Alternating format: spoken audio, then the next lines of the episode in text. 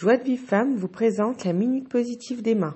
Il se trouve que j'ai écouté un cours d'une amie qui m'est chère et en même temps que vous connaissez certainement, qui s'appelle Esther Tangy et qui donne des cours fabuleux. Et grâce à elle, elle m'a mis en, en, conscience quelque chose euh, qu'il y a dans cette paracha qu'on écoute tous les ans et chaque fois, comme c'est beau, chaque année, même si c'est la même histoire, comme la Torah n'est pas un livre de contes de fées, ni un conte d'histoire d'ailleurs, ni un livre d'histoire, elle nous raconte la vie donc les parachiotes et les tout ce qu'on on parle de Torah toutes les toutes les toutes les semaines, c'est un petit peu de notre vie à nous dont on parle.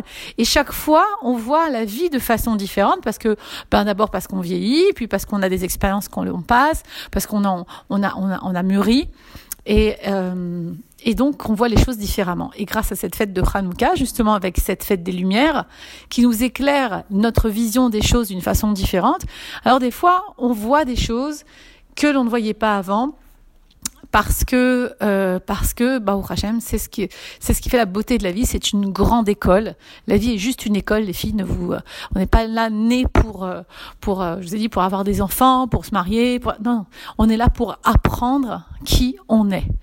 Et à ce euh, à, la, à, la, fin du compte c'est trouver Hachem c'est tout, on est là que pour ça. Donc euh, voilà, toutes les autres choses, ce sont des choses qui vous amènent. Si ça ne vous amène pas à ce but-là, c'est que vous êtes à côté de votre vie.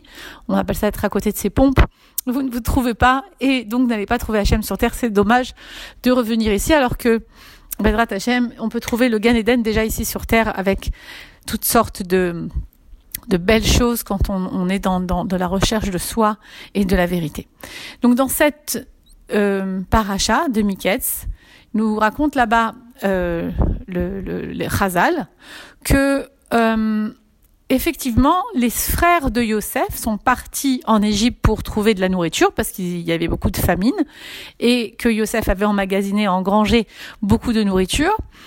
Et en fait, ce qui s'est passé, c'est que Yosef a tout de suite reconnu ses frères. Rappelez-vous l'histoire qu'il avait vendu aux Ishmaélim. En fait, il pensait retrouver Yosef dans un endroit enfin, comme il était tellement beau, il avait une belle voix, il était prestant, et puis les Ishmaélim, ils l'ont pris en esclave, et les esclaves étaient vendus dans un marché. Et là-bas, il y avait des prostituées, il y avait, c'était des, des gens de mauvaises mœurs. Et en fait, ils se rend, ils, ils ont même pas pensé une seconde que Yosef aurait pu être le roi d'Égypte, puisqu'il l'attendait pas là-bas. Il pensait que Yosef était un esclave, comme il l'avait laissé. Donc, ce que vient nous apprendre ici, c'est un petit peu ce machal, cette petite, euh, cet exemple-là, c'est que si, par exemple, j'ai entendu du lachonara sur quelqu'un, j'ai entendu que cette personne, c'est pas une personne fréquentable, qu'elle a fait telle et telle chose, et j'ai pris un avis sur elle. Donc, je la place dans un côté de ma tête où elle est à tel endroit je ne pourrais jamais m'imaginer qu'elle soit à un autre endroit. C'est impossible parce que je l'associe avec ce, qu'elle, ce, qu'elle, ce que j'ai entendu d'elle. D'où, d'où le dégât du lachonara, vous avez compris. On peut esquinter quelqu'un. Alors que cette personne pourrait être à un autre endroit à un moment donné et être complètement différente. Comme Yosef, qui a été mis dans un endroit et que pourtant les frères l'ont vu dans un autre endroit mais ils ne l'ont pas reconnu. Ils n'ont pas pu croire à ce qu'ils ont vu. Alors regardez bien, comme c'est important la croyance, et ça en coaching on en parle beaucoup aussi, c'est très important de faire attention à ce que l'on croit, parce que si l'on ne croit pas que la chose peut venir par là ou par là, que peu importe dans laquelle situation je me trouve, que j'ai une, une croyance, une émouna, que les choses peuvent se faire ou pas, alors, même si cette chose-là pourrait se faire, ben je ne vais pas la voir. Et comme aussi on dit que pour qu'Hachem puisse faire un miracle, il faut lui donner un keli, un réceptacle. Un miracle ne peut pas être fait à quelqu'un qui n'a pas de quoi amener quelque chose de, matière à donner à Hachem par rapport à ça, à croire au minimum à ça.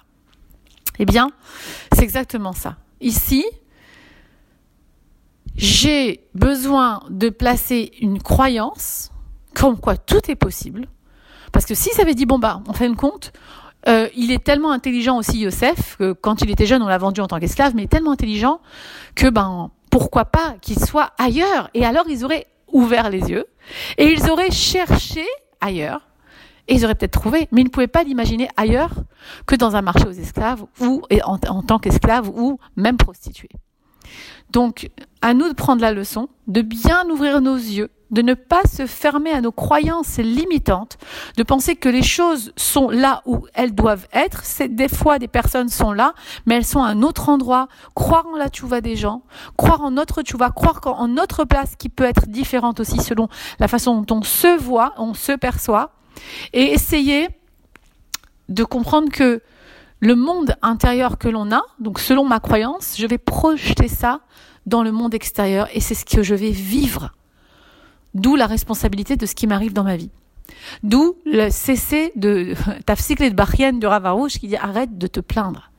Arrête de te plaindre, juste change-toi tes actions, commence à remercier, commence à croire que tout est possible, arrête de te plaindre sur ta vie et essaye d'avancer parce qu'à partir du moment où tu crois que la chose peut être à un autre endroit à un moment donné, eh bien, elle y sera avec l'aide de Dieu. Voilà la leçon de Miketz que j'ai prise. Je vous embrasse et à très bientôt. Pour recevoir les cours Joie de vie femme, envoyez un message WhatsApp au 00 972 58 704 06 88.